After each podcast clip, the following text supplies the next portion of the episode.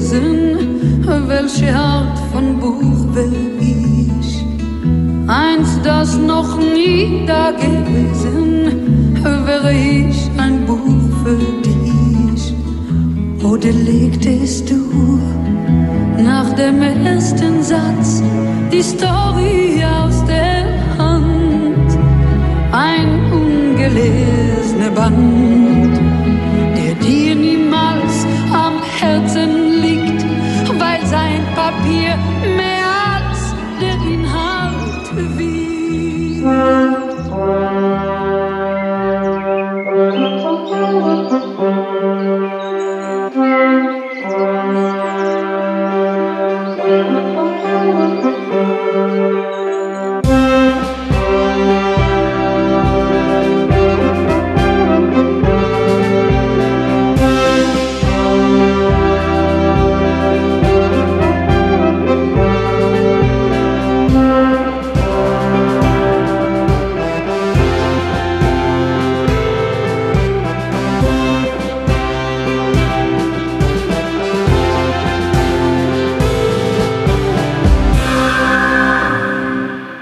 Weiteres Mal herzlich willkommen beim Jagdfunk. Ich bin wie immer Jochen Schumacher und was ihr heute hört, ist ein Jubiläum, die 50. Ausgabe.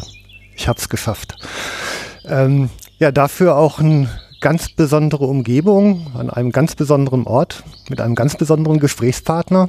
Irgendwie passte das Timing auch sehr schön und so bin ich naja, im Epizentrum, wie soll man sagen, ähm, der deutschen Jagdkultur und der Literatur angekommen in Melsung beim Neumann Neudam Verlag, konkret in der Deutschen Jagdbibliothek. Das ist auch das Thema heute.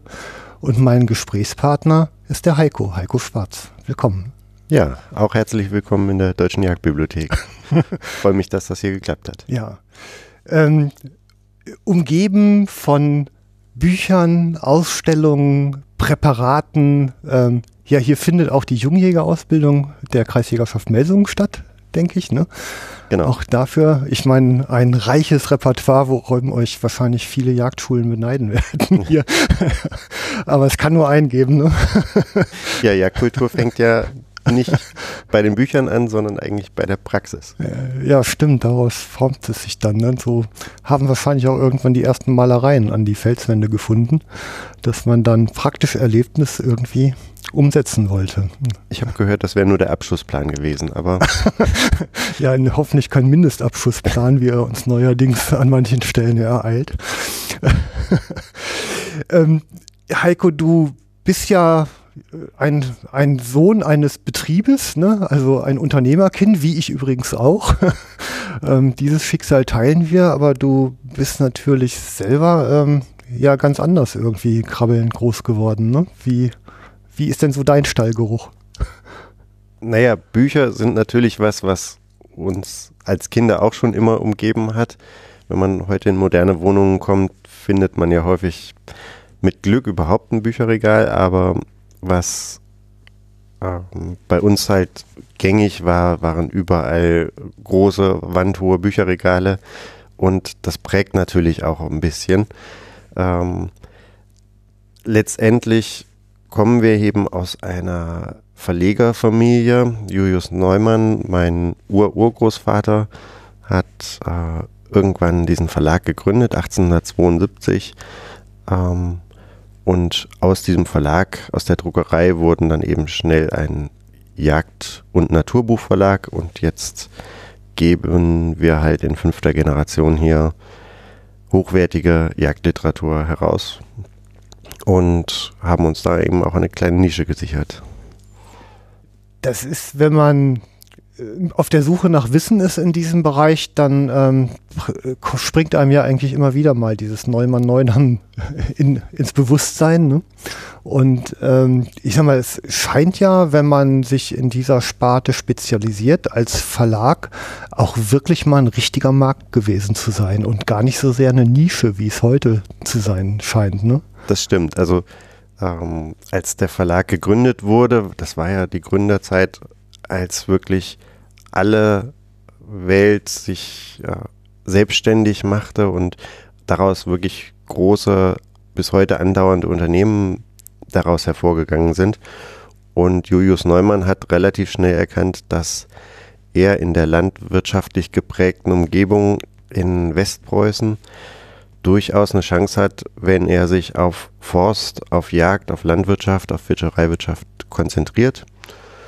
Und aus diesen Bereichen sind wir als Verlag groß geworden und konnten dann eben gerade auch nach dem Krieg wieder neu anfangen, zum Beispiel mit einer Broschüre über Tabakanbau, also Landwirtschaft, die ähm, auch Millionen Auflagen erreicht hat. Das erreicht man heute leider mit Jagdliteratur nicht mehr. Also Jagd ist eine wirkliche Nische geworden, aber durchaus hatte die deutsche Jagd, der Nachfolger der deutschen Jägerzeitung, Auflagen bis zu 300.000 Stück. Mhm. Insofern schon sehenswert.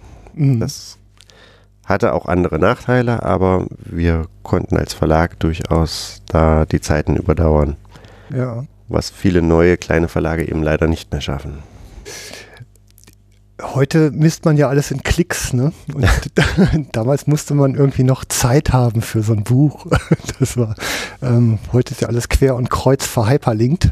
Ja, das Erstaunliche ist ja, dass ja. heute überhaupt Zeit äh, so rar ist, obwohl er alles rationalisiert ist und schneller geht. Ähm, früher hatten die Leute offensichtlich durchaus mehr Zeit. Ja, das ist die Herrschaft der Betriebswirtschaft, glaube ich. Ne? die sind schuld. Möglich. Ähm, ja, wir haben hier einen kleinen ähm, Rundgang durch die Hallen gemacht und in einer ähm, Ecke steht ein, ein Bild deines Vaters, der ja noch gar nicht so lange verstorben ist, 2015, mhm. seine drei Jagdscheine also die Formulare liegen ja. daneben. Also ich weiß gar nicht, wie oft er es gelöst hat. Wahrscheinlich, wenn man drei Formulare dafür braucht, wird er sein Leben lang mit, mit der Jagd verbracht haben. Ne? Ja, erstaunlicherweise gar nicht. Ähm, er hat relativ spät den Jagdschein gemacht. Mhm. Nämlich äh, erst, als er den Verlag übernommen hat. Und ich nehme an, dass er so um die Ende 30, Anfang 40 da war. Okay. Ähm, und dann eben erst richtig losgelegt haben. Dann aber wie der typische Jungjäger, der Spätberufene, ähm, als äh, wirklicher Enthusiast und ähm, sich da richtig reingekniet hat und dann zum, zum wilden Jäger wurde. Also er hat okay. wirklich viel gejagt, bis meine Mutter irgendwann gesagt hat, jetzt bleibst du auch mal ein Wochenende zu Hause. Hm. Äh, und dann wurde es etwas ruhiger, aber er hat sich durchaus da ausgelebt und durchaus auch viel Erfahrung in den späten Jahren noch sammeln können. Mhm. Ähm, ich habe das als Pubertierender dann erst einmal abgelehnt, aber bin dann auch relativ schnell dazugekommen. Eigentlich, weil ich nicht jagen wollte, sondern weil ich den Feignerschein machen wollte, den ich zwar dann gemacht habe, dann aber auch relativ spät erst den Jagdschein. Nachdem ich ihn hatte, hat es mir dann auch gut gefallen. Mhm. Also die Jagd war dann auch eine Prägung natürlich. Ja, ich meine, es sind so, ähm, ich kenne es ja, ich bin auch so ein Spätberufener, ne? Und ich werde auch manchmal gefragt, was Zwang oder Dummheit?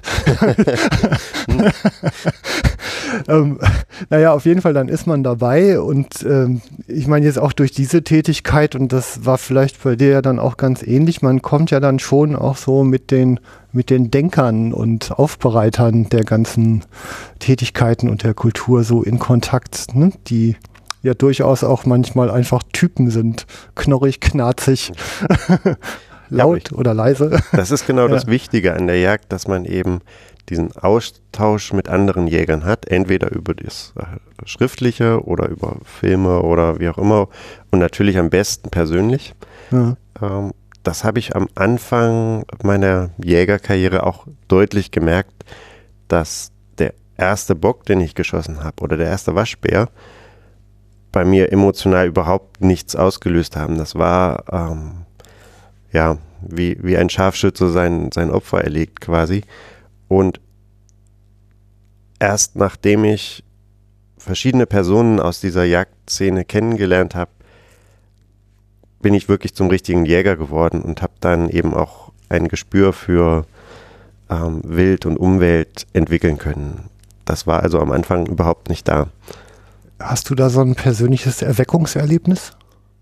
Eigentlich nicht. Ähm, das ist einfach durch die vielen Erzählungen und Erlebnisse gekommen, dass vor allen Dingen Konrad Estel als einer der, der großen in der Jagd gezeigt hat, wie Jagd wirklich funktioniert und wie, ähm, wie er denkt und wie er fühlt und was äh, man da mitnehmen kann als Jungjäger, ist halt wirklich äh, brillant. Und es wäre schade, wenn solche Typen irgendwann aussterben und nur noch die rationalen Jäger unterwegs wären. Ich sah ihn auf der Messe noch mit Hörgerät als Vertriebsprofi hinter eurer Theke arbeiten. Ja, durchaus. er ist äh, durchaus noch aktiv. Ne? 80 Jahre ist er jetzt, glaube ich. Ja, er wird dieses Jahr 81, genau. Und er ist ein echtes Unikat, weil er eben auch wirklich tolle Stories erzählen kann, ähm, eine feste Meinung hat, aber auch andere Meinungen zulässt. Mhm. Ähm, und vor allen Dingen, was ganz toll ist, er geht auf junge Menschen zu und will nicht sein Wissen mit ins Grab nehmen, sondern er will es weitergeben. Und das ist etwas, was sehr unterhaltsam geschieht. Und mhm. deswegen, glaube ich, kommt er auch deswegen so gut an. Ja, wie ist so der schöne Satz, also beim Brauchtum kommt der schon mal, ne, die, die Asche wegblasen und die Glut weitertragen. das ist, glaube ich, etwas, was auf so einen Konrad Estel ganz gut passt. Ja, definitiv. ja. Genau. Ah, schön. Ja, anzünden wollen wir heute ja auch ein bisschen und ähm, du sagtest ja schon gerade dein Urgroßvater Julius Neudam, ein, ein Westpreuße? Ein, ja, eigentlich Berliner. Okay. Also äh, Julius Neumann kommt aus einer alten Berliner Familie, aus Handwerkern und der wollte einfach aus diesem Standard fliehen und so wollte Drucker lernen. Und das hat sein Vater ihm verboten, er hat es trotzdem gemacht. Ähm, damals äh, eine fast revolutionäre Handlung. Ja. Ähm, also ist von zu Hause abgehauen, hat Buchdrucker gelernt und hat sich dann mit den seinen Chefs etwas verworfen, obwohl er dann wirklich auch den Status eines königlich preußischen Hofdruckers erlangt hat. Das war irgendwo so ein Titel, den man dann irgendwann erlangt hatte mit, ich glaube, 23 oder 24 und hat sich dann sehr schnell selbstständig gemacht, indem er mit dem Geld eines Freundes einen Druckstock in einer Garage etwa 90 Kilometer west, östlich von Berlin gekauft hat. Mhm. Und da in Neudamm, deswegen Julius Neumann in Neudamm, okay, ähm, das ist der Verlagsname, dort hat er sich dann niedergelassen, selbstständig gemacht und aus diesem einen Druckstock und zwei Bleisätzen, glaube ich, waren es, ja. ähm, und einer Tageszeitung mit äh, einer Auflage von 57 Abonnenten oder sowas in der Größenordnung, hat er wirklich ein Deutschland oder europaweit tätiges Unternehmen gemacht ja. mit der damals modernsten Farbdruckerei Europas. Ich muss gerade ein bisschen schmunzeln, ich kenne diese Größenordnung ich, in meinem eigenen Geschäft. Na, dann kann noch was draus werden, oder? Eben. Ich nehme das mal als gutes Zeichen. Absolut.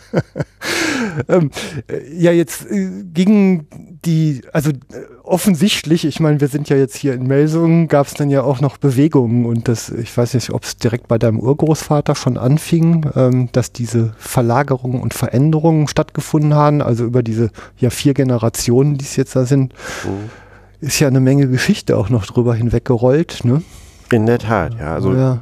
Julius Neumann hatte den Verlag ja 1872 als, ich glaube, 28-Jähriger gegründet und den Verlag bis 1914, also sehr lange Zeit selber geleitet, hm. bis dann meine Urgroßväter ähm, das Geschäft übernommen haben. Und die haben das eben bis zum Ende des Krieges gemacht. Und dann war der äh, Einfall der Russen eben und sämtlichen Betriebsstätten sind verloren gegangen. Hm. Und so sind die Familie Neumann, so sie es überlebt haben, ähm, in alle Welt verstreut gewesen. Und in Melsungen hat sich dann ein Abspalt, eine Abspaltung einer lizenzierten Verlagstochter mhm. ähm, aus der russischen Besetzungszone zusammen mit einer britisch lizenzierten äh, Verlagsgesellschaft, ähm, die die Familie in Lüneburg gegründet hatte, wieder zusammengefunden, hat hier eine Jagdzeitschrift, eine lokale kleine übernommen und dann von Melsungen an wieder angefangen. Es gab noch einen Ableger in Radebeul, eben in der russischen Besetzungszone. Mhm. Und im Prinzip wurde das Geschäft auch lange Jahre aus Radebeul gesteuert, weil ein ehemaliger Geschäftsführer dort sich niedergelassen hatte. Mhm. Okay. Und der hatte eben Ahnung vom Verlagsgeschäft, ja. während alle anderen Geschäftsführer und Inhaber verstorben waren. ja, der letzte bleibt übrig. ja, und ja. dadurch ähm, war es dann mal kurzzeitig kein Familienunternehmen, ähm, aber die Familie hat sich halt wieder hier gefunden und sich daran beteiligt. Und ja, nach meinem Großonkel Günther Neumann kam dann mein Vater und hat es trotz aller Widrigkeiten übernommen. Mhm. Ja, und obwohl ich es gar nicht wollte, bin ich dann irgendwie trotzdem hier hängen geblieben. also Zwang war es bei dir? Nein, gar nicht. Ähm, das passierte einfach. Also okay. ich hatte eine Banklehre gemacht mhm. und hatte aber keine Lust auf diese ganze Verwaltung und sonst was, was damals schon schlimm war. Heute möchte ich eine Bank eigentlich möglichst nicht mehr betreten. Ja. Ähm, aber ähm, ich hatte einfach keine Lust mehr auf diesen, diesen Verwaltungsjob Bank. Ich wollte was Vernünftiges machen, habe eine Marketingausbildung zusätzlich gemacht und mich eine, mit einer Marketingagentur selbstständig gemacht. Mhm. Und diese Selbstständigkeit hat dazu geführt, dass ich gesehen habe, mein Vater, der leichte wirtschaftliche Schwierigkeiten zu der Zeit hatte, hat zwar tolle Bücher produziert, aber hat vergessen, sie zu verkaufen. Mhm. Und dann haben wir uns zusammengesetzt und gesagt, wir machen das gemeinsam, du machst Bücher, ich verkaufe. Und so haben wir das Geschäft komplett wieder von, nicht von null, aber von eins wieder aufgebaut und ja. sind damit eben als ganz kleiner Familienbetrieb wieder wirklich erfolgreich gewesen. Mhm. Das war 1998 und so haben wir den Verlag wirklich wieder an die Spitze der Jagd geführt. Das ist aber eigentlich auch eine ganz großartige Sache. Also mit, äh, ich sag mal, wenn Vater und Sohn ja quasi als Kollegen mit unterschiedlichen Fachbereichen nebeneinander arbeiten, das ist schon eine sehr glückliche Konstellation, wenn die funktioniert. Ne? Ja, muss man wirklich sagen, das macht sehr viel Spaß mhm. weil man wirklich auch vorankommt und auch nicht so aufs Geld achten muss, weil man macht es ja selber. Mhm. Es ist aber auch nicht immer einfach. Ähm, also wir haben da schon Punkte gehabt, über die wir nicht fertig geworden sind mhm. und die viele Streitpunkte hatten, was aber im Wesentlichen an einer Generationenfrage lag, wobei mein Vater mich sehr viel hat machen lassen und ich glaube, die Kombination war wirklich ganz gut. Mhm. Zum Schluss war er dann mit dem Langmut des Alters auch äh, mit allem einverstanden. Insofern ähm, haben wir dann auch nochmal richtig Gas geben können, was dann auch zur Gründung unserer Stiftung und dann der Deutschen Jagdbibliothek mhm. führen konnte. Ja, das ist jetzt, ähm, da wäre ich jetzt auch angekommen und das ist jetzt irgendwie so ein Henne-Ei-Ding, glaube ich. Ne? War da jetzt erst die Bibliothek oder erst die Stiftung? Also auf jeden Fall mal hat sich ja in dieser langen Unternehmensgeschichte halt einfach ein gewaltiger ja, Fundus an Eigenproduktion natürlich angesammelt von, äh, ich denke mal, sehr klanghaften Namen und mit, mit einem Wissen, was ähm, ja sicherlich auch verschollen wäre, wenn man sich nicht an irgendeiner Stelle mal dessen annimmt. Ne? Also insofern ähm, ist ja jetzt nicht nur, der eine Job ist halt natürlich ähm, mit dem Kiel über Wasser zu, also unten der Kiel bleibt ja unter Wasser, Verzeihung, aber auf jeden Fall ähm, dieses Unternehmen halt im, in einem grünen Bereich zu halten ähm, und auf der anderen Seite natürlich diesem kulturellen Erbe auch irgendwie äh, gerecht zu werden. Das, das ist ja mein Gott, was ein Job, ne? Wenn man so drüber nachdenkt, da freue ich mich ja richtig, meinen kleinen Piratensender hier zu betreiben. ähm, ja, also, äh, wie fing es denn an? Mit dem Ei oder der Henne? Also genau genommen ja. fing es damit an, dass die Idee meines Vaters war, eine Reihe guter Jagdbücher herauszugeben, die es schon mal gegeben hat. Er hat er jagdliche Klassiker genannt. Hm Vorbild war eine Reihe, die ebenfalls jagdliche Klassiker hieß, die Anfang des 20. Jahrhunderts bei uns im Verlag schon erschienen ist. Und aus diesen jagdlichen Klassikern ist dann eine Leidenschaft meines Vaters entstanden für alte Jagdliteratur. Er hat gemerkt, dass es viel gute neue Jagdliteratur gibt, aber dass viele der neuen Jagdliteratur einfach nicht mehr an die alten Autoren herankommt. Und deswegen hat er sich einfach die besten rausgesucht und gesagt, da machen wir jetzt eine Neuauflage von. Mhm. Und aus diesen Neuauflagen ist dann ein großes Archiv meines Vaters entstanden, was neben dem eigentlichen Verlagsarchiv die schönsten Jagderzählungen quasi aus dem 18., 19., 20. Jahrhundert beinhalte. Und ja, dann äh, war irgendwann der Zeitpunkt, dass die Bibliothek von dem Professor Lindner aufgelöst wurde und versteigert wurde. Und das war für meinen Vater ein, ein unglaublich ähm, emotionale Sache, weil er gesagt hat, die Jagd, die Jagdverbände müssen sich doch eigentlich dafür engagieren, dass dieses Wissen, diese Bibliothek erhalten wird und nicht in die Hände von ähm, privaten Sammlern in alle Winde, in alle Welt verstreut wird. Und das war so um 2002, 2003. Und zu diesem Zeitpunkt hat dann mein Vater eigentlich glaube ich, den Entschluss gefasst, wenn die Verbände es nicht selber machen, dann muss es irgendwer privat machen und wenn es keiner macht, dann machen wir es halt. Mhm.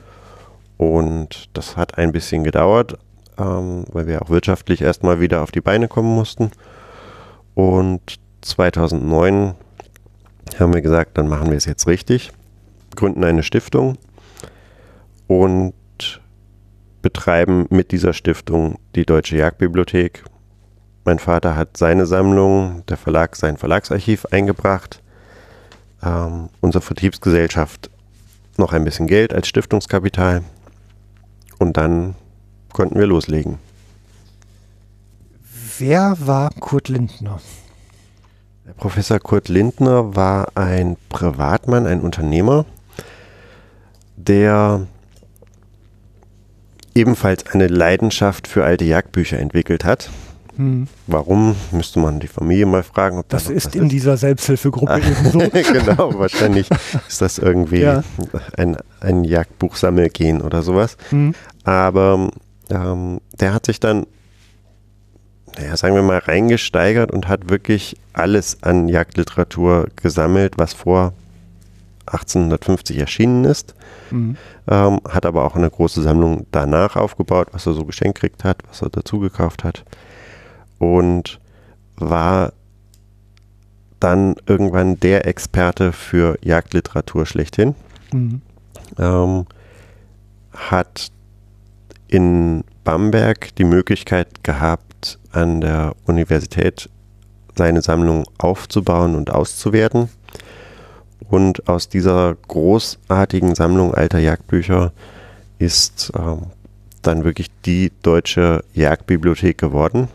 Mhm. Aber da es Privatbesitz war, konnte die Universität das dann nicht halten, sondern die ähm, Erben konnten nach seinem Tod das dann veräußern, ähm, weil sie nicht so sehr viel mit Jagdliteratur anfangen könnten und natürlich zu Recht auch gesagt haben, wir hatten nie was von unserem Vater ähm, und die Jagdliteratur war der Grund. Weg damit. Und dann, ja, im Prinzip mussten sie es ja. dann eben äh, veräußern, um sich da auch vielleicht emotional von zu verabschieden. Ja. Und diese, diese großartige Sammlung ist eben damit durch die Versteigerung im Wesentlichen verloren gegangen.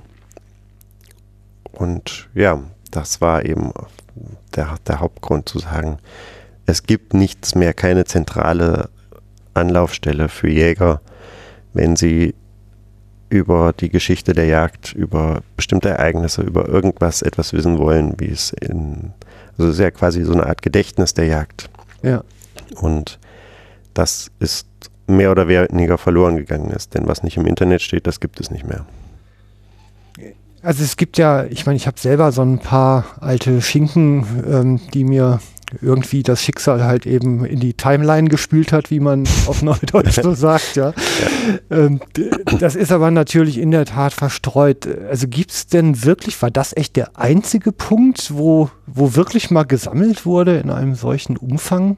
Ja, also die Universitätsbibliotheken, die sich mit Jagd und Forst früher beschäftigt hatten, die haben im Wesentlichen den Jagdbereich aufgegeben, hm. weil Forst eben immer weniger mit Jagd zu tun hat, leider. Hm. Ähm, die Jagd selbst ist dadurch an diesen Orten eben deutlich kleiner geworden. Es gibt natürlich Jagdliteratur, zum Beispiel an der Universitätsbibliothek Göttingen, aber es ist halt nicht die komplette Sammlung.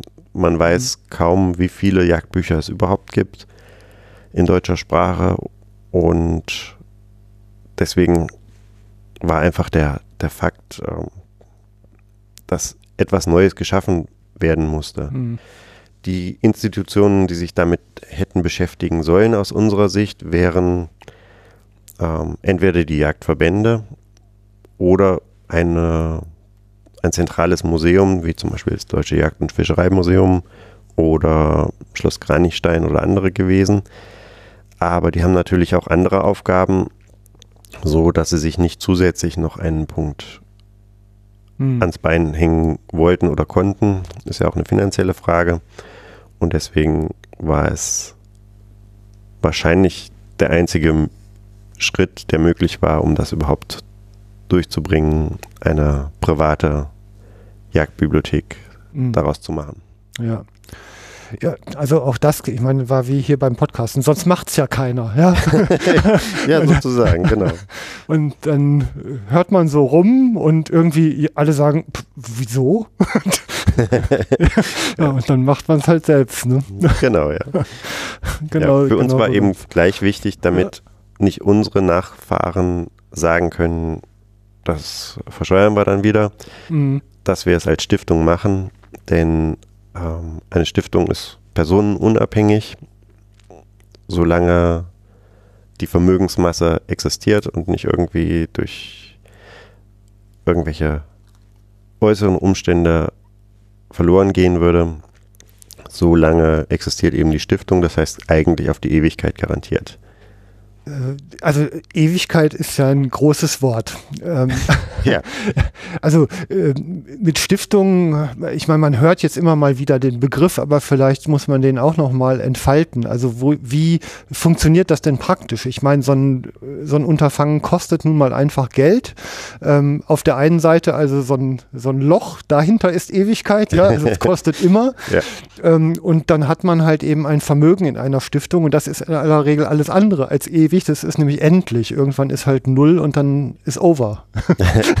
ja, Gott sei Dank nicht. Ja. Ähm, obwohl die derzeitige Zinssituation natürlich nicht gerade einfach ist für eine Stiftung. Also eine Stiftung selber ist eine Vermögensmasse, die den Status einer juristischen Person hat mhm. durch die Verleihung der Stiftungsurkunde. Ähm, der Vorteil dieser Stiftung ist eben, dass die Stiftung selber wirklich aus dieser Vermögensmasse besteht und nicht aus Personen. Also ein Verein zum Beispiel, hätten wir einen Verein gegründet, Verein Deutsche Jagdbibliothek e.V. oder sowas, mhm. hätte das dazu geführt, dass ähm, wenn der Vereinsvorstand sich zerstreitet oder sich auflöst oder sonst was, dass die ganze Bibliothek in Gefahr gewesen wäre. Und bei Vereinen weiß man ja nie, wie lange das gut geht. Ähm, hätten wir es einfach ans Unternehmen dran gehängt, wäre die Problematik auch möglicherweise irgendwann entstanden, dass man sagt, ähm, der Verlag widmet sich jetzt einem komplett anderen Thema, ist nicht mhm. mehr interessiert dran und verkauft das oder löst einfach aus und großer Container, man weiß ja nicht, ja. welche Wertschätzung zukünftige Generationen Büchern entgegenbringen werden. Mhm. Das heißt, ähm, Jetzt ist es wirklich diese Vermögensmasse, wird geleitet durch einen Stiftungsvorstand und diese Vermögensmasse ist per Statut eben uneingreifbar. Das heißt, da liegen momentan etwa 105.000 Euro, die fest angelegt sind und aus deren Erträgen wir die Stiftung finanzieren. Leider nicht nur, ja. denn aus den Zinsen von 105.000 Euro kann man jetzt keine großen Sprünge machen. Mhm. Ähm, deswegen sind wir natürlich daran interessiert, erstens die Stiftungsmasse zu erhöhen und zweitens ähm, finanzieren wir über unsere Unternehmen natürlich noch weiter mit, finanzieren durch Spenden mhm. und durch die Veräußerung von Dubletten aus der Bibliothek. Mhm. Okay. Also im Kern diese, diese Stiftungsmasse, mit der sie gegründet wurde, die, die darf im Grunde nicht unterschritten werden, so richtig. Also man genau. guckt im Grunde, dass man aus den Erträgen ähm, ja A, den Betrieb bestreitet und B, ähm, vielleicht auch noch die Vermögensmasse vergrößert. Genau. Um, das ist das Ziel. Und äh, ich sag mal so, es ist ja immer so der, der Effekt, so eine Stiftung wird ja irgendwie dann doch immer von Menschen geleitet. Im Grunde ist das einzige Risiko, was besteht, ist, dass sich kein Mensch mehr findet, der sich drum kümmern mag. Richtig, genau. Und was wäre denn in dem Fall? Also dann hat man eine juristische Person, die aber keiner mehr bespaßt. Ja, da gibt es ja. in den Statuten dann eine Regelung, dass es dann das gesamte Vermögensmasse und der Bestand an Institutionen übergeht, die sich darum kümmern können und wollen. Mhm. Ähm, da steht zum Beispiel das Deutsche Jagd- und Fischereimuseum ganz oben in der Liste zurzeit. Mhm. Denn wenn es so wäre und sich der Verlag auflöst, keiner mehr dafür zuständig wäre, dann muss es ja trotzdem weitergehen. Dann kann es natürlich sein, dass ähm, die Richtung, die diese Bibliothek nimmt, eine andere ist. Mhm.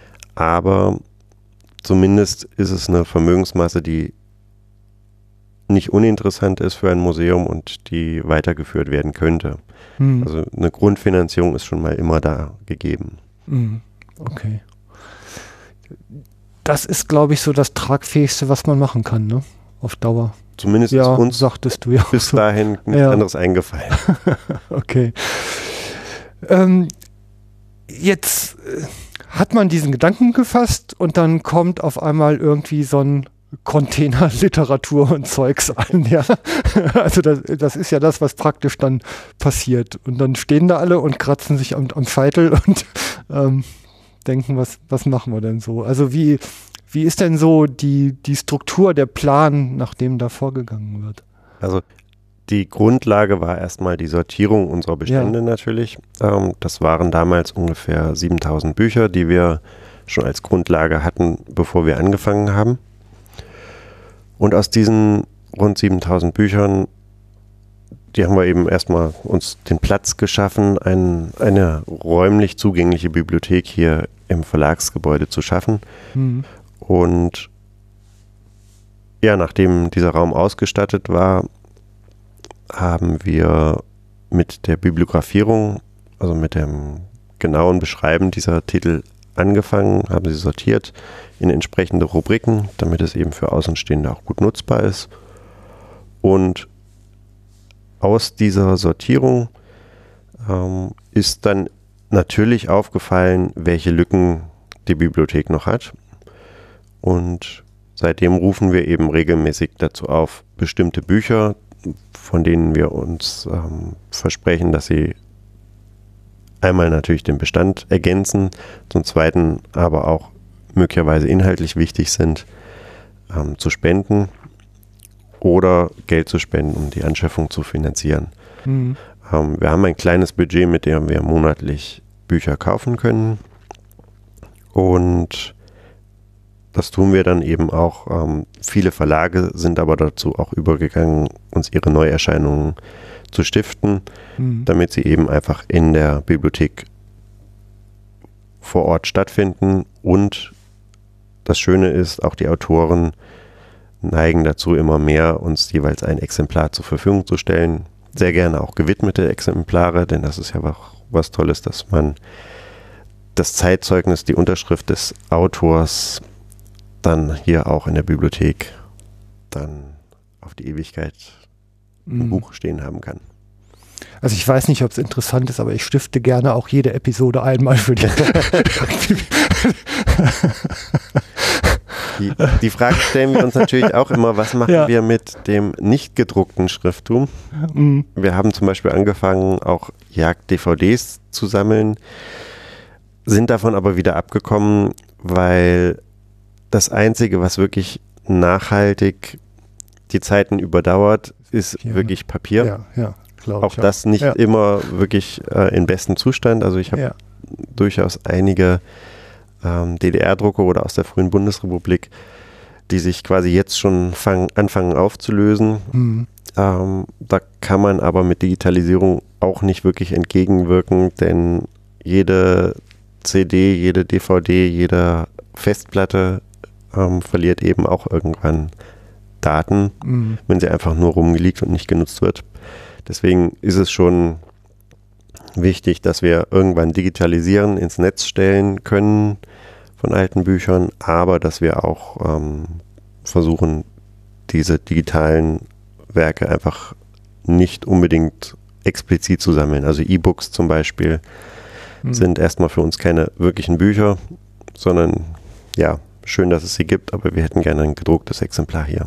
Ja, es ist eine Verfügbarmachung von Inhalten, also wenn ich digitalisiere. Und da ist es natürlich einfach im Zugriff an vielen Stellen praktischer. Das Natürlich, ja. ist so, ne?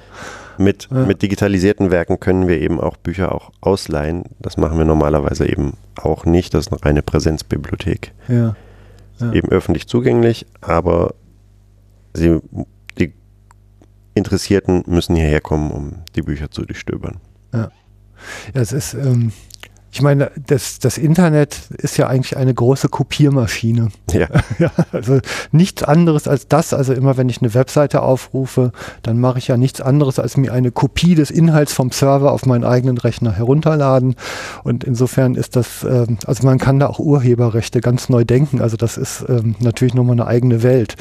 Aber jetzt in Bezug auf die Bewahrung von von Wissen. Ähm, man kann zwar nicht, also das Internet vergisst nichts, heißt es zwar Mhm. immer, das stimmt aber nicht, wie ich mittlerweile weiß, ja. Das ähm, vergisst sehr wohl, man hat nur keine Kontrolle darüber. Das ist der Punkt. ne? ja.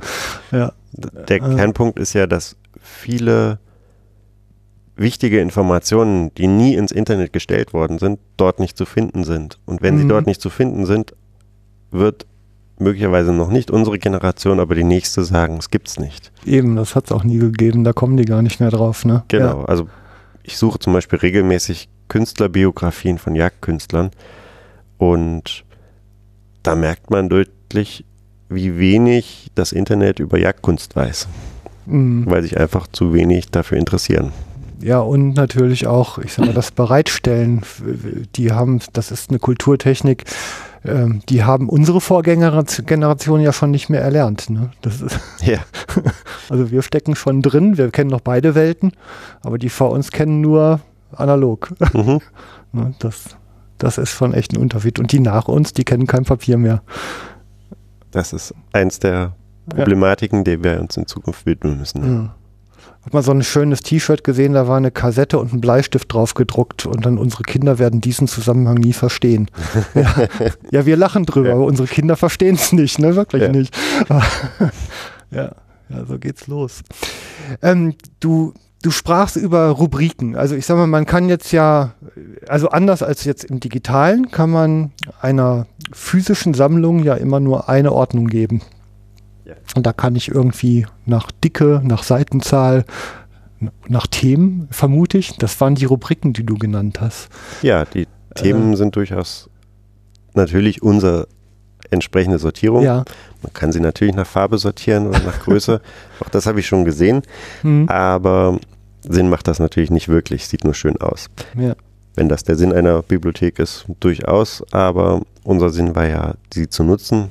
Und deswegen haben wir eine vernünftige Sortierung überlegt und sind natürlich bei den verschiedenen Jagdarten, bei der Information über verschiedene Wildarten, ähm, über Waffen, über Ausbildung, über Ausrüstung bis hin zur klassischen Belletristik und die auch nochmal unterteilt in Reiseliteratur, in äh, Humor, in lyrische Werke, ähm, in, Bildbände. Hm. Ähm, diese Unterteilung haben wir vorgenommen und dementsprechend bibliografieren wir die Titel auch. Mhm. Okay. Das hat ja, eine Sortierung hat ja immer auch was damit zu tun, wie man sich den Nutzer vorstellt. Also man, äh, das ist ja kein Selbstzweck, sich da eine Halle mit Papier hinzustellen. Ähm, und dann noch altes, modriges Papier, was anfängt Eigenleben zu gewinnen, vielleicht ja auch. Ähm, dann überlegt man ja auch, wer, wer braucht was, wer kommt dahin. Also ähm, jetzt gibt's dazu, vermute ich ja auch mal eine Nachfrage. Also zumindest mhm. habe ich spontan eine solche Empfindung gehabt, als ich diese Halle betreten habe. Ähm, was sind denn das für Leute, die Zugang haben wollen und wie arbeiten die sich da so durch und zu welchem Zweck? Also der größte Teil derjenigen, die die Bibliothek besuchen und nutzen, sind in der Tat Jäger. Mhm. Das nochmal eingeschränkt, es sind relativ viele journalistisch tätige Personen, es sind Autoren, die recherchieren für neue Werke und es sind Interessierte, die sich einfach für bestimmte Sachzusammenhänge interessieren. Mhm. Ähm, das kann die Vorbereitung eines Jubiläums eines Jagdvereins sein, wo man einfach aus alten Zeitschriften wissen will, wer war denn dann wann wo tätig. Ähm, das kann die Recherche nach bestimmten Fotografen oder Künstlern sein, die in Jagdzeitschriften oder Büchern veröffentlicht haben. Aber das kann einfach auch sein, ich will mal wissen, welche Werke ein Ludwig Benedikt von Kramer-Klett überhaupt geschrieben hat. Hm. Und diese Antworten hoffen wir hier bieten zu können. Natürlich nicht immer umfassend und ähm, komplett, aber mit jedem Tag etwas mehr. Hm. Okay.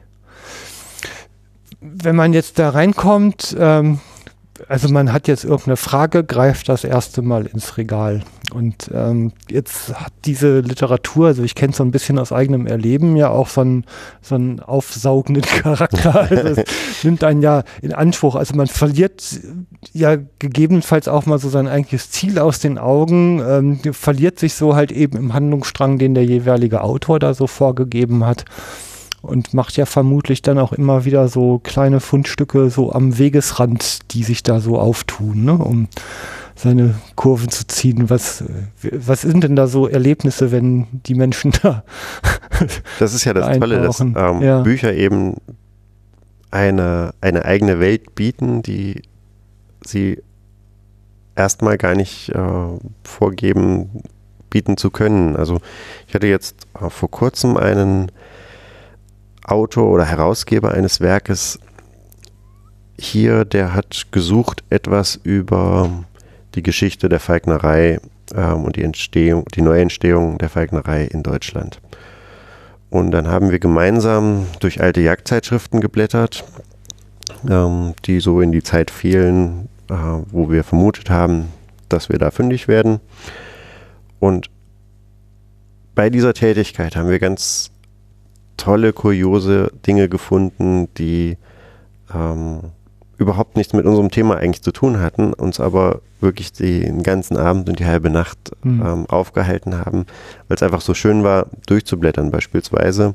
Das haben wir in unserem neuen Jahrbuch, was wir als Stiftung herausgeben, auch veröffentlicht.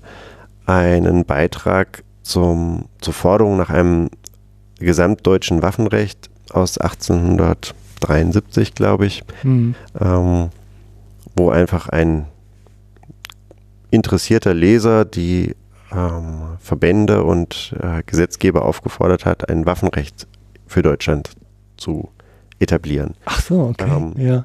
Eine Forderung, die würde ich die heute in einer Jagdzeitschrift abdrucken, glaube ich, würde kein Mensch merken, dass die aus 1873 war. und das geht bei vielen Zeitschriften und Büchern, ist das Tolle dass man einfach sagen kann, wenn ich das so abdrucke, wie es da steht, dann wundert sich vielleicht der andere, ein oder andere über den etwas ähm, holprigen Satzbau, aber er wird nicht merken, dass das aus einem anderen Jahrhundert oder Jahrtausend ist. Ja. Also das so Grundstrukturen der Menschen sind einfach wie sie sind, ne? ja, Gott ja. sei Dank. Das ist ja, ja. was kontinuierliches, was mhm. so eine Bibliothek dann auch widerspiegelt. Ja, ja genau. Ja, neben der Kontinuität, die Ja, die ich glaube auch da ist. Ich meine, ich merke es ja jetzt auch schon so über die 50 Sendungen, unglaublich. ähm, hat auf der anderen Seite aber natürlich auch so eine ja, so eine Veränderung im Umgang mit den Dingen. Also ähm, ich sag mal, Zeiten eines Hermann Löhns, um die jetzt mal zu nennen, ähm, der hatte ja schon Boulevardcharakter ja, in der Wahrnehmung. Also das war ja so eine Standardliteratur, äh, die, ich weiß gar nichts Vergleichbares, was man heute den Kindern da so gibt, aber die, also der einfach so prägend für ganze Generationen und eine Zeitgeist eben mhm. auch war. Und ähm, ich sag mal, heute ist Jagd ja etwas, etwas, was man irgendwie so mühsam versucht, mit dem Finger über der Wasseroberfläche zu halten. Und äh, ja, vor allem auch so mit der Bedeutung und dem Umgang mit seiner Welt. Ähm, das sind ja wahrscheinlich auch so Tendenzen, die sich äh, in, in Wellen unterschiedlicher Ausprägung so wiederfinden. Ne? Ja, ganz deutlich. Also gerade Jagdliteratur war in den 50er und 60er Jahren etwas, was in der deutschen Literatur insgesamt ganz häufig vorkam. Mhm. Häufig nur am Rande, häufig nur als Nebengeschehen, aber was eine prägende Rolle spielte. Ich nur mal ans Fernsehen denke, gibt diese ganzen Wilderer und, und Alpenromanzen, wo immer der Jäger und der Förster und der Wilderer irgendwelche Rollen spielten. Mhm. Ähm, während es heute wirklich, wenn ein Jäger vorkommt im Krimi oder sonst wo, dann ist es meistens der Böse, mhm. weil er eben Zugriff zu Waffen hat, Ansonsten findet Jagdliteratur kaum noch statt. Es kommt immer mal in historischen Romanen vor, dass es da um Falknerei geht oder um, Jagden, die bestimmte Adlige gemacht haben oder sonst was. Aber es ist kein, kein fester Bestandteil deutscher Literatur mehr. Und das war mal früher anders, als die Kinder noch Förstergeschichten gelesen haben, als Hermann Lünz noch ähm, ähnlich konsumiert wurde wie Kamai. Und heute ist das Angebot an Literatur einfach viel größer, so dass das Jagd für viele gar keine Rolle spielt. Mhm. Mhm. Kann man vielleicht, ich meine, kann sein, dass man es nicht beantworten kann, aber kann man irgendwelche Zusammenhänge erkennen zwischen den Entwicklungen, also äh, irgendwelche, wenn mehr Krieg ist, also was wir in Deutschland ja zweimal hatten, äh, kommt Jagd mehr in den Vordergrund oder in den Hintergrund oder äh, irgendwelche anderen Zusammenhänge, die, die da zusammen. Also ich weiß nicht, ob man das ähm, einer Notsituation oder einem Krieg festmachen kann. Jagd als Mittel des Nahrungserwerbs ist natürlich schon ein, ein wichtiges Thema auf dem Land. Ja. Ähm, und im Prinzip ja auch in der Stadt, da kriegt man es dann nur nicht so schnell mit. Aber ähm, ich glaube, dass es einfach eine grundsätzliche Entfremdung von Natur ist, die dazu führt, dass Jagd in den Hintergrund gerückt ist. Hm. Was aber den Umkehrschluss auch wieder zulässt, wenn sich die Mehrheit entfremdet, gibt es immer eine Minderheit, die immer noch aktiver zurück will. Und das mhm. Bild sehen wir ja momentan auch, obwohl Jagd sehr in der Kritik steht, machen immer mehr jüngere Menschen den Jagdschein, die überhaupt noch nie was mit Jagd zu tun hatten. Mhm.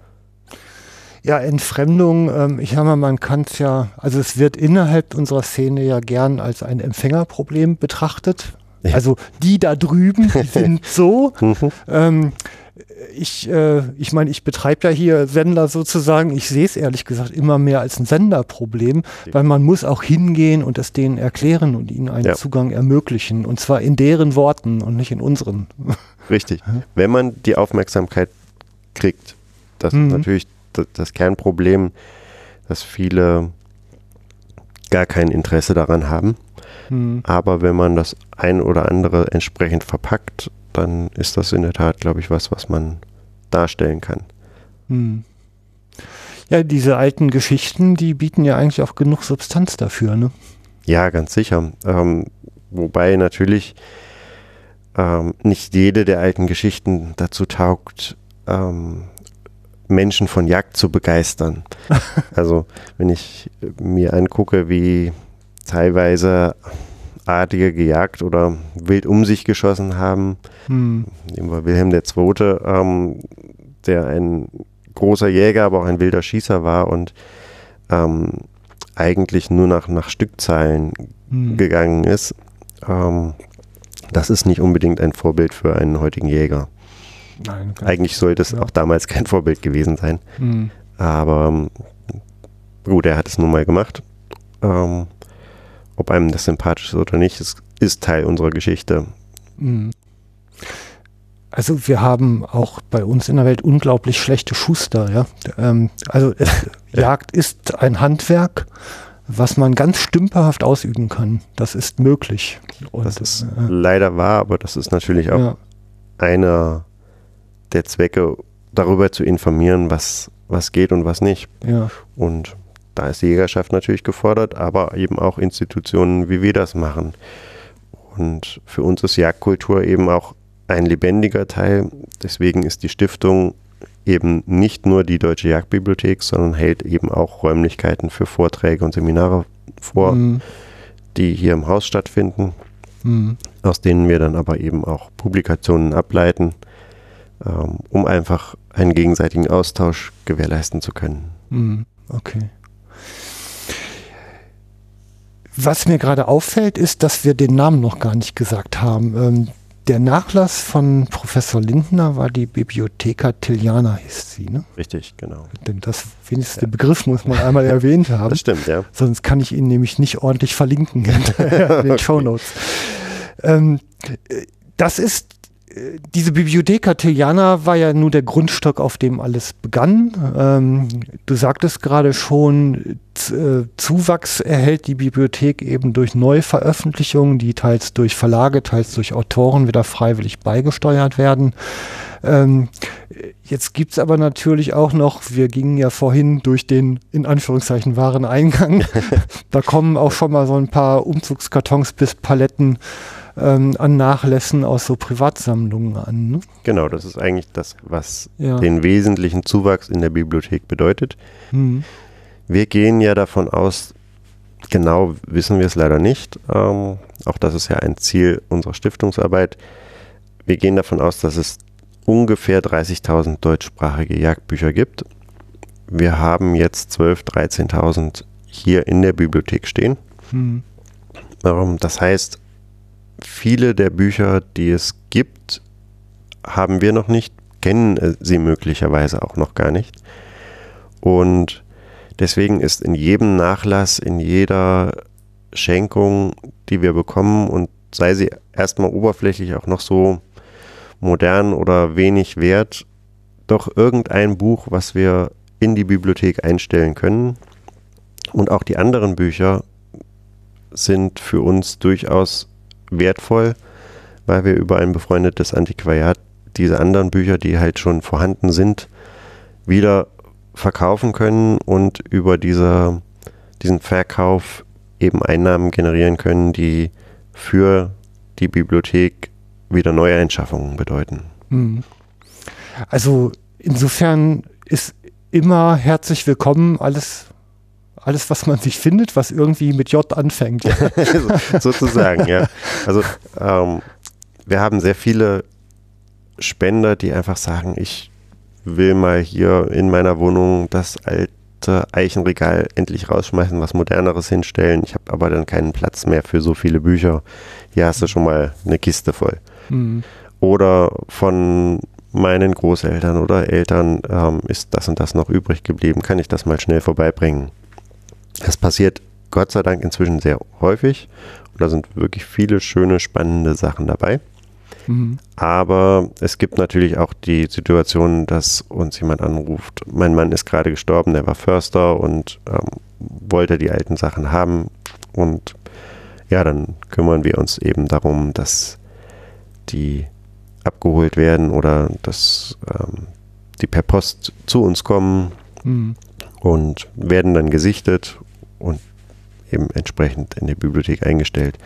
Freut uns, wenn das nicht im Altpapier landet, sondern eben in der ja. Bibliothek. Also hat auf jeden Fall eine Chance verdient. ja, und ja. für diejenigen, die eben selber große Bestände besitzen, beziehungsweise besondere Sachen, ist es häufig auch schlimm zu sehen, dass das, was für sie viel wert war und womit sie viele Jahre ähm, gelebt haben, mit ihrer Bibliothek oder manchmal auch nur mit äh, ein, zwei Büchern, Ja. dass die ähm, möglicherweise dann von den Erben irgendwann ins Altpapier gehen oder verhökert Ja. werden über Ebay oder sonst wie. Und diesen Büchern geben wir hier eben einen Nutzen und ein Zuhause. Ich hatte zum Beispiel ganz am Anfang, als wir die Bibliothek gegründet haben, einen alten Förster hier aus der Region, der sagt, meine Familie ist seit sechs Generationen Förster und hier ist ein altes Buch von 1730. Ähm, mein Sohn ist kein Förster, der kann damit nichts anfangen. Das möchte ich für euch in die Bibliothek bringen. Das liegt draußen noch in der Vitrine. Ähm, das ist ein, ein besonderes Werk, was, was, man, was es durchaus häufiger gibt, aber was es ähm, durch die Familiengeschichte eben auch besonders macht. Hm. Also ein echtes Unikat. So eine private Bibliothek, also ich denke gerade auch an meinen Bücherschrank, also irgendwie, es ist ja schon auch ein Spiegelbild des Menschen, Ja. der sie besitzt, wenn nicht gar der ganzen Familie, wie in dem vorliegenden Fall. Und insofern geht der Wert ja weit über den Preis hinaus. Ne? Ja, Also, ganz sicher. ja, also ja, eigentlich wieder der Unterschied zwischen Preis und Wert, ne? den es dann da mal wieder so raus, rausfehlt. Genau. Ja, und ich, ja, ich kann mir vorstellen, also diese, ich meine, erstmal, wenn ich so einen, so einen Nachlass dann halt eben in, in eure Hände gebe, dass ich erstmal nicht so dieses Gefühl des Totalverlustes hast, sondern da, Richtig, ja. dazu gehört jetzt einfach, ich tue damit der Allgemeinheit und nachfolgenden Generationen erstmal was Gutes und dann hat der Tod auch wieder einen Sinn. Mhm. Das ist wie in der Jagd, ne? Ja. ja, also da, da wird Sinn mit angehäuft. Mhm. Ich kann mir aber auch andersrum vorstellen, dass manche auch eine, eine Hemmschwelle haben. Da ist, also Deutsche Jagdbibliothek ist ja ein großer, klingender Name. ja. Und da komme ich, kleine Frau Müller oder wie auch immer, halt hin und will jetzt da irgendwie meine alten Schwarten loswerden. Ähm, dass da so Hemmschwellen sind, die ihr wahrscheinlich in den wenigsten Fällen mitkriegt, wenn sie dann auftauchen. Ne?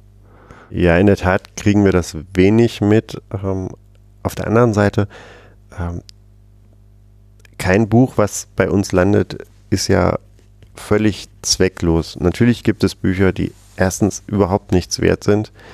Ähm, was ich, ich denke an, die großen Taschenbuchausgaben von Karl May oder sowas, die kriegen wir durchaus Ja. häufiger geschenkt. Ähm, Ja, wir Aber- hatten gerade noch den Titel Selbstbewusst alt werden. ja, genau. Der lag in einer ähm, der Kisten. Ja. Da sind halt von fünf Kisten ist wirklich nur eine, die wirklich brauchbare Bücher enthält. Alles andere sind ähm, Dinge, die wir nicht unbedingt verwenden können. Aber wenn es nur ein Buch ist, was dabei ist, hat sich das häufig schon gelohnt. Denn ja, das ist wie bei einem Kochbuch, wenn man eins kauft, ähm, obwohl man schon 30 hat und da nochmal 20 Euro für ausgibt, dann hat sich das trotzdem gelohnt, wenn man nur einen kleinen Tipp hat, wo man sagt, das ist jetzt Hm, etwas, wovon ich profitiere. Und hier ist es genauso. hm. Also keine Angst haben. Auf keinen Fall. Also Ja. wir sind ein mittelständischer Familienbetrieb. Ähm, unsere Mitarbeiter Ja. freuen sich drauf. Und ähm, natürlich ist das logistische Problem manchmal da, dass jemand, der aus der Eifel kommt und hier anruft und sagt, ich habe hier drei Bücher, ähm, da lohnt es sich jetzt nicht wirklich vorbeizufahren. Da die Ja. Zeit haben wir einfach leider nicht, weil zu viel andere Arbeit noch wartet. Hm. Ähm, auch wenn es sehr schön wäre, weil man dann eben auch viel aus Familiengeschichte und drumherum noch mitbekommt, wer war der Eigner der Bücher und wie war das. Aber solchen ähm, Fällen schicken wir dann einfach einen Postaufkleber, dass sie uns ein Paket schicken können, dass das hier landet. Ja, genau. Oder es gibt vielleicht noch einen zweiten in der Eifel, dann mit fünf Büchern sind schon acht, ne? Ja, genau. Oder so in der Art eben. ähm, jetzt äh, sind die Bücher da. Das ist jetzt der physische Teil. Ähm, wir hatten vorhin schon mal kurz den Schwenk über die in die Digitalisierung. Mhm. Ähm, Digitalisierung ist jetzt aber auch ein Thema, ne? Ja, unser erster Schritt ist jetzt zunächst alle Bücher, die wir haben, beziehungsweise die wir kennen, zu bibliografieren um sie als Liste erstmal der Öffentlichkeit zugänglich zu machen, damit man als Außenstehender einfach weiß, wer hat denn welches Buch geschrieben und was ist der grobe Inhalt. Mhm. Darüber hinaus ähm, sollen natürlich die entsprechenden Verknüpfungen in der Datenbank entstehen. Das heißt, wenn ich sage, ich suche ein bestimmtes Buch, finde ich den Autor mit seiner Biografie dazu und vom Autor kann ich wieder Rückschlüsse darauf führen, welche Beiträge in Zeitschriften und welche Bücher hat er denn geschrieben. Mhm. Das ist schon für uns wahrscheinlich eine Lebensaufgabe, aber das ist erstmal eine notwendige Grundlage, um überhaupt weiterzukommen. Du wirst hinterher wissen, wovon du gestorben bist. Das ist doch gut. das ist möglicherweise richtig, ja.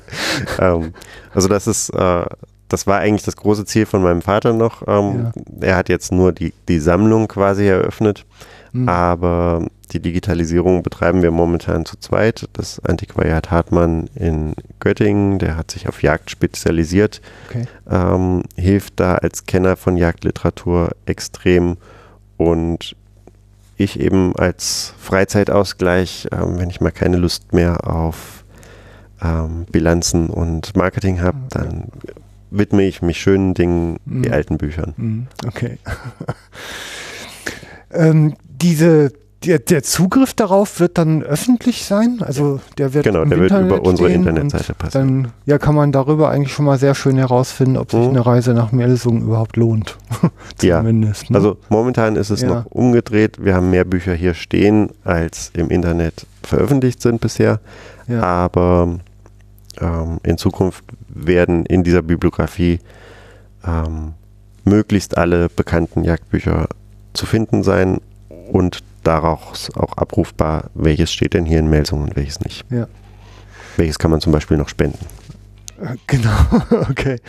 Ähm, man könnte, die Technik gibt es ja langsam her, ja auch noch einen Schritt weiter gehen und die komplett inhaltlich erfassen. Ne? Ja.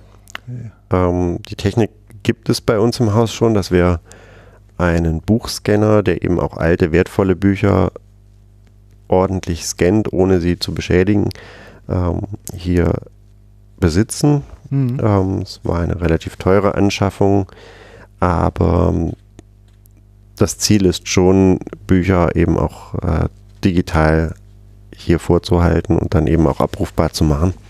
Mhm. Ähm, wir sind aber noch nicht so weit, dass wir das wirklich ins Netz stellen. Das kommt sicherlich in den nächsten Jahren noch auf uns mhm. zu. Okay.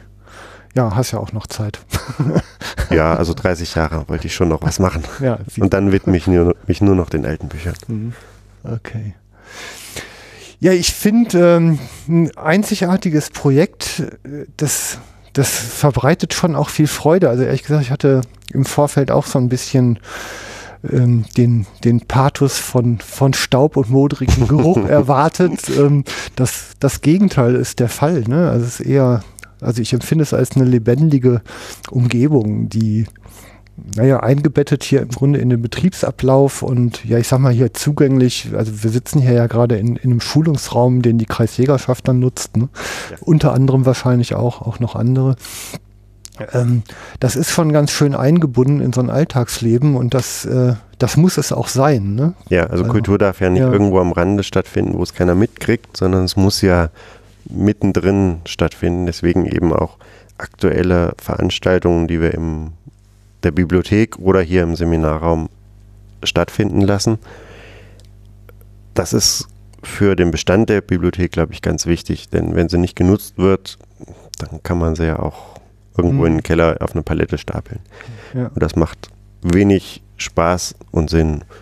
Und in der Tat sind alle, die hierher kommen und sich das anschauen, ein bisschen Gefühl für sowas haben, begeistert, dass es sowas gibt mhm. und tragen das hoffentlich auch in die Welt hinaus. Ja. Denn ähm, Werbung können wir jetzt nicht offensiv machen, aber jeder, der darüber spricht, ist willkommen. Dafür machen wir es ja hier. Sehr schön, ja. Und das noch mit der 50. Sendung. Eben, auch noch. Ja, toll. Kommt ein extra Schleifchen dran. Vielleicht kriege ich auch Fleißkärtchen. Jawohl. Ähm, drin war, also was ich jetzt einfach noch der besonderen Erwähnung finde, also wir öffneten ja zwischendurch ähm, eine Mappe, da war dann äh, die, die Fotokopie eines alten Buches drin, gar nicht das Buch selber und dazu ja auch noch der Schriftwechsel, der wahrscheinlich eben die Geschichte dieser Fotokopie vom Original dahin, also die Verletzung des Urheberrechts einfach auch dokumentierte. Ne? Und das sind ähm, ja eben auch wirklich nicht nur die Bücher selber, sondern auch die ganzen Randgeschichten und Anekdötchen, die sich drumherum schwanken, denen, die einem da einfach durch die Aufmerksamkeit fallen, ob man will oder nicht. Ne? Ja, absolut. Ja. Also dieses, diese Mappe kommt aus dem Nachlass von dem Professor Lindner, ja. der ähm, dessen Bücher sind ja im Wesentlichen in alle Winde verstreut durch die Verkauf und Versteigerung der Bibliothek damals. Ähm, Teile sind wieder hier gelandet, aber eben mhm. nicht alles. Aber der wirkliche wichtige geistige Nachlass, den hat die Familie vor dem Altpapierschredder Gott sei Dank gerettet und ähm, über den Kontakt eines ähm, Kollegen, des äh, Chefredakteurs von der Deutschen Jagdzeitung, mhm. ähm, von Dr. Rosen, ist dieser Nachlass eben hier in Melsungen in der Bibliothek gelandet und kann jetzt eben hier zur Einsicht ähm, rausgeholt werden. Das Schöne dabei ist, dass es sich dabei eben häufig um Kopien alter mittelalterlicher Jagdliteratur handelt, an die man überhaupt sonst nicht dran käme, ja. von denen man möglicherweise auch gar nicht wüsste. Ähm, und eben diese besagten Schriftverkehre und Notizen von Dr. Lindner mit dabei sind, um das Gesamtwerk besser erfassen zu können. Das heißt, die Bücher ist zwar schade, dass die in die Welt verstreut sind, aber der geistige Nachlass, der ist hier zusammengefasst ja. als Zustiftung durch die Familie Lindner erhalten geblieben und es war erst vor wenigen Wochen, dass das hier angekommen ist. Deswegen ist es eine ganz tolle okay. Sache für ja. uns noch auch noch nicht so richtig gesichtet, also von dir persönlich. Leider noch nicht. Also ja. es ist eine Grobsichtung erfolgt ähm, durch den Sohn von äh, Dr. Lindner und durch Herrn Dr. Rosen. Aber das, was da an Werten drin steckt, das haben wir noch nicht komplett erfassen können. Mhm. Also wir, wir vermuten, das eine oder andere noch entdecken zu können. Ähm, wir suchen uns jetzt nur für aktuelle Themen immer mal bestimmte Themengebiete raus. Ja ähm, wenn es zum Beispiel um mittelalterliche Rotwildjagd ging, da haben wir ein schönes französisches ähm, Manuskript gefunden, was vieles erzählt über die damalige Zeit. Und ähm, ja, gerade in mittelalterlicher Literatur war der Dr. Lindner halt äh, sehr federführend und äh, ja, da gehen wir davon aus, dass wir noch viel Freude damit haben werden. Okay. Ja, also ich bin gerade leer gefragt. okay. Das ist möglich. Ähm, hast, ich sag mal, für dich ähm, jetzt einfach, ich gebe ja gerne die Schlussworte meinen Gesprächspartnern. Ähm, was ist denn also um jetzt eine kleine Vorlage zu geben, ähm, was möchtest du denn jetzt unbedingt noch als Herzensangelegenheiten zu Jagd, Jagdbibliothek, Entwicklung einfach nochmal loswerden? Steht nämlich für immer im Internet, ist ja toll. Wir werden das verfolgen, ob es für immer da ist. Aber also für mich persönlich ist wichtig, dass einfach diese Bibliothek wächst und gedeiht und eben auch genutzt wird durch unsere in dem Fall Zuhörer, durch unsere Leser und durch alle, die sich mit Jagd beschäftigen wollen, sei es in Form unserer Publikationen oder direkt hier vor Ort, ähm, weil einfach Jagdkultur zu unserem Handwerk Jagd dazugehört und wenn der kulturelle Teil komplett abgetrennt wird, dann sind wir als Jäger entweder nur noch Schädlingsbekämpfer oder Folklore. Und beides wollen wir eigentlich nicht sein, sondern wir wollen Jäger sein, wie wir es bisher auch waren. Und wir hoffen als Stiftung, da einen Teil beitragen zu können. Und wenn uns das nur zum Teil gelingt, dann glaube ich, können wir in unserer Stiftungsarbeit äh, eine, ja, können wir sagen, es hat sich gelohnt. Okay. Ich sage vielen Dank für einen herzlichen, engagierten Gesprächspartner. Und danke, Heiko. Und auch für die Gastfreundschaft hier in Melsungen. Ja, euch Hörern seid zugerufen, Melsungen liegt in der Mitte von Deutschland. Niemand kann sagen, es ist zu weit. Kommt her. So ist es, genau. Ein Besuch lohnt sich immer.